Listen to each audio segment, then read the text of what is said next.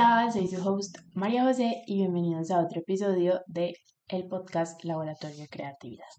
En el episodio de hoy hablaremos sobre un artista revolucionario que hizo desde esculturas hasta mobiliario, siempre teniendo presentes los materiales naturales y los aprendizajes de sus viajes, y teniendo en cuenta que este artista, llamado Isamu Noguchi, es el protagonista de dos de las grandes exposiciones del 2023, una en Francia y la otra en Nueva York. Esta última llamada Bright 20 eh, y curada por Adam Edelsberg, y en la que se expondrán todos los lotes de Isamu Noguchi de las lámparas Akari y será la primera subasta con objetos únicos del artista.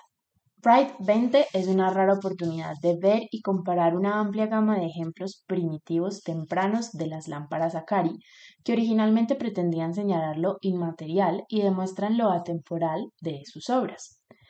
La exposición en Francia será en el Museo La Emba y es la primera retrospectiva dedicada a Noguchi en Francia.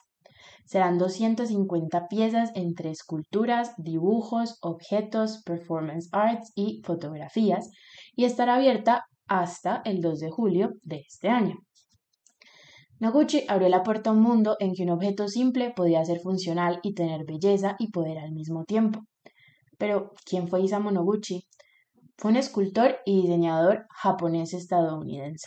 Nació el 17 de noviembre de 1904 en Los Ángeles y murió el 30 de diciembre de 1988 en Nueva York. Fueron 84 años de vida artística y un gran legado para el mundo del diseño. Su padre fue Yonehiro Noguchi, poeta japonés, y su madre, Leonie Gilmer, escritora y editora americana. Noguchi vivió en Japón desde los dos años hasta los 13 y regresó a Estados Unidos para asistir al colegio en 1918. Al graduarse, trabajó con el escultor Goodson Borglum, espero estarlo pronunciando bien, en Connecticut, y luego ingresó a la Universidad de Columbia, a la Escuela de Medicina más precisamente. Pero en su tiempo libre tomaba clases de escultura con Honorio Rotolo en la Escuela de Arte Leonardo da Vinci. Eventualmente su hobby se volvió su vida y cambió el estetoscopio por la arcilla. Sus primeras comisiones fueron bustos y de esto vivía. Decidió viajar y con una beca terminó en París, trabajando para Brancusi, en donde cambió su estilo a uno modernista y abstracto. Sus piezas reflejaban una expresividad lírica y emocional con una aura misteriosa que las hacía únicas. Noguchi decía, abro comillas, cualquier material, Cualquier idea sin obstáculos que surja en el espacio es una escultura. Tal vez por eso sentía tanta afinidad por esta expresión artística. En sus viajes descubrió la importancia de los trabajos públicos a gran escala, por lo que a partir de 1950 sus proyectos los destinaba a espacios públicos. Entre estos podemos encontrar los Jardines de la Paz, en 1956 a 1958 en París, el Jardín del Agua en Nueva York, y el Jardín Billy Rose Art en 1965 en la ciudad de Jerusalén, que estuvo inspirado en los principios estéticos de los jardines japoneses que siempre tenía muy presentes. En 1929 realizó su primera exposición en Nueva York y en 1938 ganó el concurso para decorar el pabellón de la agencia de Associated Press en el Rockefeller Center, que lo dio a conocer. La pieza con la que participó fue una escultura de acero inoxidable. En los años 20 fue captivado por la conexión entre escultura, espacio y el cuerpo, por lo que comenzó a diseñar sets y disfraces para producciones artísticas para múltiples artistas, especialmente para Martha Graham. De Japón aprendió el trabajo en tierra y materiales naturales, de ahí el múltiple uso de estos en su arte. Tiene obras en acero inoxidable, mármol, hierro, madera, bronce, aluminio, granito, agua, piedra, papel, arcilla e incluso hueso. El uso de estos materiales le permitía hacer el arte que lo distingue, formas abstractas que combinan la sutileza oriental con la refinación occidental. Yo diría que es lo mejor de dos mundos. ¿Ustedes qué piensan? Además de artista, también fue un activista político. Después del bombardeo de Japón a Pearl Harbor, la situación era complicada para los japoneses estadounidenses, por lo que confundó dos fundaciones para crear conciencia y ayudar. La primera se llama Nisei Writers y la segunda Artist Mobilization for Democracy. Su carrera fue rica y extraordinaria, diversa y llena de matices que iban desde escultura, jardines, mobiliario, iluminación, cerámica, arquitectura, paisajismo y diseño de sets. Entre una de sus obras están las famosas lámparas Akari, ya mencionadas y protagonistas de la exposición Bright 20, de las que hay 100 modelos repartidos en lámparas de mesa, de pie y techo que estaban inspirados en los farolillos de papel de la ciudad de Gifu, en Japón. Las presentó por primera vez en la Bienal de Venecia. El artista decía, abro comillas, livianas como plumas se cuelgan, algunas en las paredes, otras de una cuerda, y todas se pueden mover con el pensamiento. Cierro comillas. Bellísimas palabras del artista para describir su obra. Las Akari son lámparas con cualidades escultóricas funcionales y accesibles, llenas de promesas de modernidad.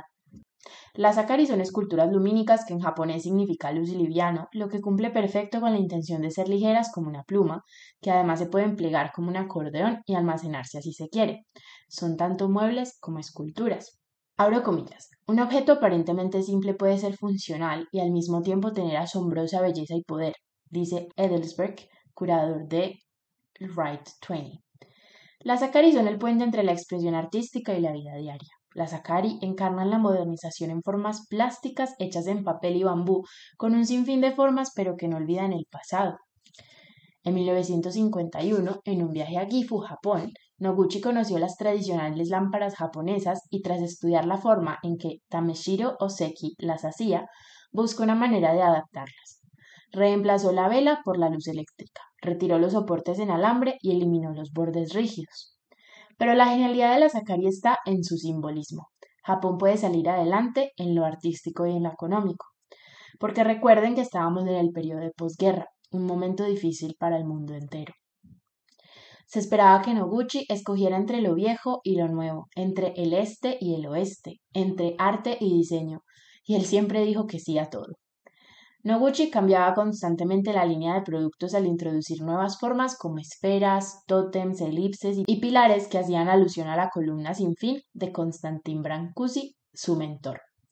En su amplia y diversa carrera artística encontramos proyectos diversos, como por ejemplo, en 1947 diseñó una mesa de vidrio que fue producida por Herman Miller y que al día de hoy aún se producen, en 1961 a 1966 trabajó junto a Louis Kahn en el diseño de un parque infantil. En 1985 abrió el Museo Jardín de Isamu Noguchi en Long Island, que cuenta con 500 esculturas al aire libre, modelos y fotografías. En 1986 representó a Estados Unidos en la Bienal de Venecia y le fue otorgado el Kyoto Prize in Arts. Sus obras están repartidas por todo el mundo. Las podemos encontrar en el MoMA, en el Guggenheim, en la Tate, el Met y en los museos Noguchi, el, tanto el de Estados Unidos como el de Japón, en las mismas ciudades donde tuvo sus estudios cuando estaba vivo. Isamu Noguchi fue un gran artista adelantado a su tiempo, ya que las líneas entre diseño y arte eran muy marcadas en aquel entonces y por eso destacó y nos ha dejado un legado impresionante que merece la pena estudiar un legado en el que exploró su identidad, un trabajo que se convirtió en un puente entre artes y culturas, entre el este y el oeste, y que al mismo tiempo servía como medio para conectar a las personas. Y ya para finalizar, quería decir que los arquitectos antes eran más multidisciplinares. Estaban o tenían la capacidad de abarcar un montón de áreas, desde urbanismo hasta interiorismo, mobiliario, eh, intervención pública, etc. Y todo lo abarcaban de una manera concisa y una manera bella y, y se enfocaban en eso. No simplemente hacían un montón de cosas por hacer un montón de cosas, sino que cada cosa que hacían la hacían pensando, analizando lo que estaban haciendo y a quién se lo darían. Y me parece, en mi opinión, que eso se ha perdido un poquito, que en el día de hoy como arquitectos somos más concisos en nuestras áreas, o sea, o hago casas o soy urbanista o soy interiorista, pues como por poner unos ejemplos. Y, y obviamente habrán excepciones, claro, no todo el mundo cumple la regla, pero honestamente creo que esa multidisciplinariedad que abarcaba nuestra carrera de arquitectura se ha perdido un poquito con lo largo de los años. No sabría decir por qué, ni tampoco si es bueno o malo, pero tal vez debamos, debamos de recuperar un poquito eso. Tal vez no la multidisciplinariedad, porque para eso existen las especializaciones y, y como lo que nos queremos enfocar, pero sí el pensar más en para quién hacemos las cosas y sobre todo el por qué hacemos las cosas. Bueno amigos, eso es todo por hoy. Espero que hayan disfrutado mucho el capítulo de, esta semana. Yo ciertamente lo disfruté, disfruté investigar sobre Noguchi, eh, era un artista que no tenía en mi radar y que a partir de hoy eh, estará súper presente porque de verdad que viendo sus obras y sus esculturas sobre todo me parecieron hermosas. Soy una persona que le encanta la escultura y, las suyas, aunque abstractas, para lo que suele gustarme, me parecía que tenían como, como un aura súper misteriosa, pero que al mismo tiempo podías entender el significado que, que Noguchi quería transmitir a través de ellas. No sé. Eh, busquen imágenes y cuéntenme por Instagram a ver qué les parece, si también les parece que tienen el mismo aura misteriosa que yo pienso o, o, que, o si no les gustó o, o qué. Bueno, y eso es un poquito sobre la vida de Isamu Noguchi. Espero que hayan aprendido alguna cosita y que tengan a este artista en su radar. Y eso es todo por el episodio de hoy. Nos vemos la próxima semana. Cuéntenme por Instagram qué tal les parece y sobre qué temas les gustaría escuchar. Chao.